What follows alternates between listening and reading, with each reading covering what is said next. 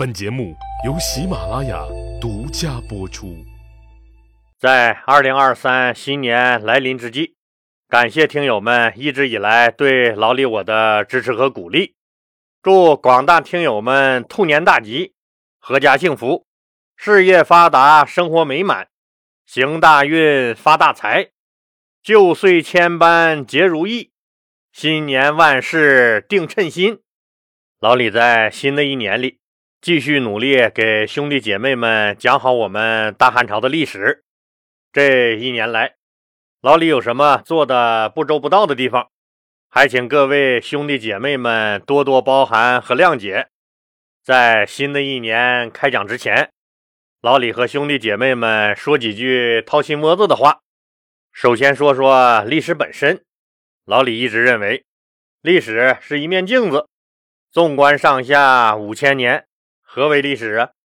所谓历史，哪有什么新鲜而言？只不过就是各色人物披着不同的皮囊，拿着相同的剧本，演着同一出人间悲喜剧，仅此而已。所以老李说，太阳底下就没有新鲜事儿。今天发生的事儿，过去可能就曾经发生过，以后可能还将发生。在历史的长河里，都会一再出现，循环往复。所以，我们要多了解历史，多了解事物发展的规律，以便更适应这个社会。其次，就是老李讲历史的原则。可能您说了，这历史让老李你这一讲，怎么感觉那么俗呢？你好歹也算是业内人士。就不能把这段历史讲的高大上一点吗？其实老李认为，历史就是我们祖先的日常生活。老李当然可以往高大上了讲，可是你让各行各业的老祖宗每天都知乎者也的说话，您觉得那现实吗？那接地气吗？我们的老祖宗那平时是那样生活的吗？老祖宗和我们一样，都是有血有肉、有情绪的人。现实生活就是人间的烟火气。不过，听友们放心，对于专业知识，老李我还是很自信的。老李我的故事虽然讲的确实俗了点但绝不会误人子弟。您听到的历史都是有史实依据的。而且是老李，我这么多年反复比对各种历史古籍和文献，结合最新的考古证据，得出的可能是最合理的结论。当然了，个别历史事件确实和《资治通鉴》和《汉书》上的记录那不一致，这是因为老李经过多方的比对和考证，觉得老李的说法更接近于事实。任何的历史叙事。难免是要将自己的观点和思想寓于其中。人类完成历史叙事的过程，其实就是在更委婉、更思辨、更有论据地表达自己的观点，这样历史才会常说常新。历史学家也总有新东西可讲。老李认为，听得懂、听得进、喜欢听的历史，才是大众的有价值的。如果有人告诉你历史有多么多么复杂，那都是忽悠你、扯淡。在老李看来，历史不过就是个表象，背后都是不变的人性。所以黑格尔才会说，历史给人们的唯一教训，就是人类从来不吸取教训。最后再说一下老李我的这个《大汉往事》专辑。当年喜马拉雅历史频道的制作人找到老李我，说到了在喜马拉雅上汉朝这段历史的短板，也就是说，讲汉朝历史的老师都是把几十个重要的历史事件一堆积，汉朝历史就算讲完了，听友们都是懵逼着进来，懵逼着出去，听完整个大汉朝历史。可能就记得刘邦、项羽、萧何、韩信、汉武帝这么几个人和发生在他们身上的那几件重要的事儿。可是这些重要事件背后的故事到底是什么？没有人能说得清，以至于我们老祖宗的这段历史就成了空白。这个是很遗憾的。所以，喜马拉雅希望老李我给听友们详细讲一下大汉朝的历史，以弥补喜马拉雅上的这个不足，所以才有了这个专辑。好了，啰里啰嗦说了这么多，咱们接着说故事。上集咱们讲了，刘病已熬死了霍光，扳倒了霍家那堆棒槌以后，开始按照自己的想法治理国家。由于他当年受过很多的苦，所以他最知道底层老百姓生活的艰辛、无奈和不容易。政策都和老百姓的日子息息相关。对于地方官吏的选拔、任用和考核，刘病已、刘皇帝认为，如果地方官员在地方待不了几年就调走了。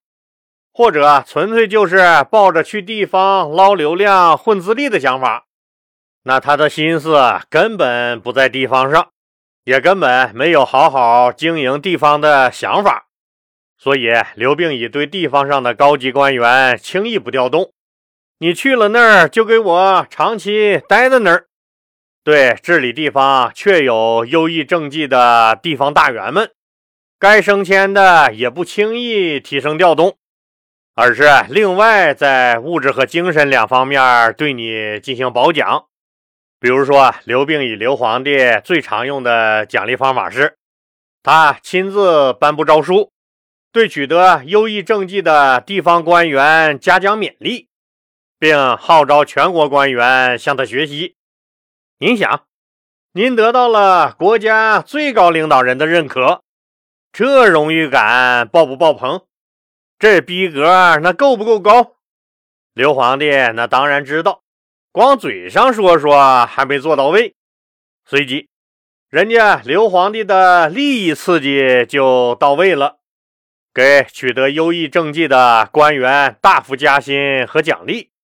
也就是说，在你原有的薪俸基础上增加你的俸禄，有的还直接一次性赏赐给你百八十万的。甚至于给你封个爵、封个侯，这可就了不得了啊！当年刘邦规定，不是他们刘氏宗族的其他人没有大功劳是不能封侯的，所以大汉朝封侯那是很难的，记得吧？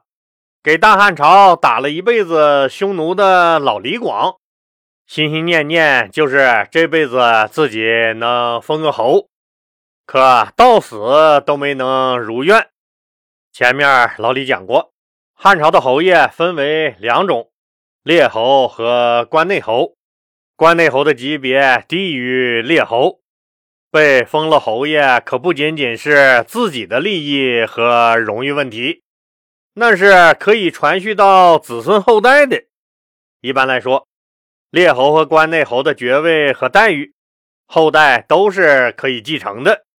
这相当于啥？如果你被封了侯了，你就为你的子孙后代在刘家大食堂混了个长期饭票，只要刘家不倒，你就不倒，这利益还小吗？比如说前面老李讲的那个黄霸，他之前不是犯过错误，蹲过监狱吗？汉宣帝刘病已知道他是个能人。出狱后被任命为扬州刺史，后来又提拔为颍川的太守。颍川就是今天的河南禹州啊。因为黄霸这个人犯过错误，政治上是有污点的，所以他的俸禄不高，只有八百担。而黄霸的能耐那非常的突出，在扬州刺史任上政绩卓著。每次考核都名列前茅，后来在颍川太守任上又待了八年。这八年，颍川的各项工作都走在了全国的前面，可以说黄霸把颍川治理的明明白白的。汉宣帝刘病已颁布诏书，表扬了黄霸，同时在全国开展了以黄霸同志为榜样的比学赶帮超活动。除了号召全国的公务员向黄霸学习以外，汉宣帝刘病已在待遇问题上一点儿没掉链子。除了一次性奖励黄霸黄金百斤，赐给黄霸关内侯的爵位以外，还把他的年薪大幅提高到至中两千担，让他在享受政治名誉的同时，还得到了经济利益。听友们都明白吧？黄霸就是中央树立的一个典型。除了颍川太守黄霸这种地方大员封疆大吏以外，中央还树立了辅助型人才中的一个典型人物。这个人就是辅佐胶东王治理胶东国的丞相王成。王成的主要政绩就是响应国家号召，安置安抚了大量的流民。王成脚踏实地贯彻中央的流民安置政策，亲自下基层测量土地和协调方方面面的关系，给愿意回家乡的流民安置的妥妥的。于是汉宣帝刘病已颁布诏书，赐王成关内侯的爵位，还把他的年薪提高为中两千担。黄霸王成的年薪。和中央的顶级大干部基本持平。通过汉宣帝刘病已刘皇帝的做法，咱们就能看出来，刘皇帝要求官员不能走过场，要深耕一个地方，脚踏实地的把你所在的地区治理好。刘病已刘皇帝还多次下诏，对两千担的官员，也就是郡守级别的官员。实行五日一听事制度，就是五天你就得给中央汇报一次。这五天你都干了点啥？要是像昨天除夕夜，中央电视台春节联欢晚会上沈腾演的那个，每天不干正事儿，不担当，不作为，不肯干也不敢干，挽起袖子一边看，不给群众解决问题。只知道混日子的躺平式干部，你说他在刘病已刘皇帝名下能混得下去吗？这种干部在人家刘病已那儿根本就没有生存的空间。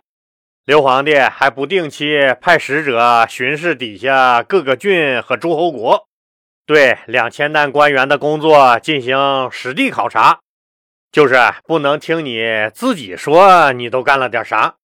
到底干没干？那是有人要下去查的。你敢胡咧咧，敢撒个谎，你试试。谁敢瞎扯那王八犊子，整不出你屎来。然后中央根据考核结果进行赏罚，让那些敢干事儿、愿干事儿、真干事儿、能干成事儿的同志们上。像黄霸、王成这样的优秀管理者。虽然他们的职务没有马上升迁，但是政绩得到了肯定，待遇得以改善，利益得到了保障，世人慌慌张张，谁不为那碎银几两？偏偏这碎银几两能解世间万种惆怅。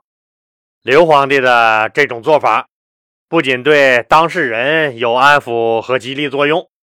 更是给全国的公务员树立了榜样，结果可想而知吧。从此以后，大汉朝地方官吏的作风和政绩、行政执法、经济管理和公共服务等方面，都得到了或多或少的改善和提升。汉宣帝刘病已在方方面面对国家进行了改革和治理，当然。这个改革不是一蹴而就的，是终其一生的。总之，在他当政的时期，一大批因政绩突出的官员受到了奖励，对那些不称职或有罪的官吏，则严惩不贷。当然了，做出成绩的官员也不是不升迁，而是不随意调动，确实干出成绩有大才的。当然要赋予更大的责任，比如说北海太守朱毅，在公元前六六年这次中央对地方的年度政绩和个人品行的考核中，名列全国第一名。根据他的能力和职业素养，显然应该承担国家更大的责任。于是，一纸调令，朱毅从地方到了中央，担任主管国家财政金融的大司农。这可是九卿之一。而且主管的是国家财政金融这么个天天和钱打交道的地方，是不是朱毅这个个人品行第一名的公务员最合适啊？当年和朱毅一起被调入京城的还有渤海太守公遂，他担任了水衡都尉一职。那公遂是个谁？是什么原因把他调到中央的呢？咱们呢，下集接着说。对了，有听友说啊，不知道怎么给老李投月票。您打开您手机上喜马拉雅 APP，点击右下角写着“我的”两个字的那个按钮，就进入了您自己的主页。您的主页左上角有一个签到领 VIP 这个按钮，您点击进入。这个里面都是喜马拉雅给您的福利，每天连续签到就能得到积分，还能得到月票以及优惠券。特别是您每签到七天，喜马拉雅就送您喜马拉雅的 VIP 会员，这个平时可是要花钱买的。有了这个会员。您就可以免费收听喜马拉雅上所有的 VIP 专辑了。您每次签到得到的积分，那也可以兑换喜马拉雅商城里的商品和喜马拉雅 VIP 的会员，这些都是很实惠的。好了，您马上行动起来，去签到领月票、领积分和喜马拉雅 VIP 会员吗。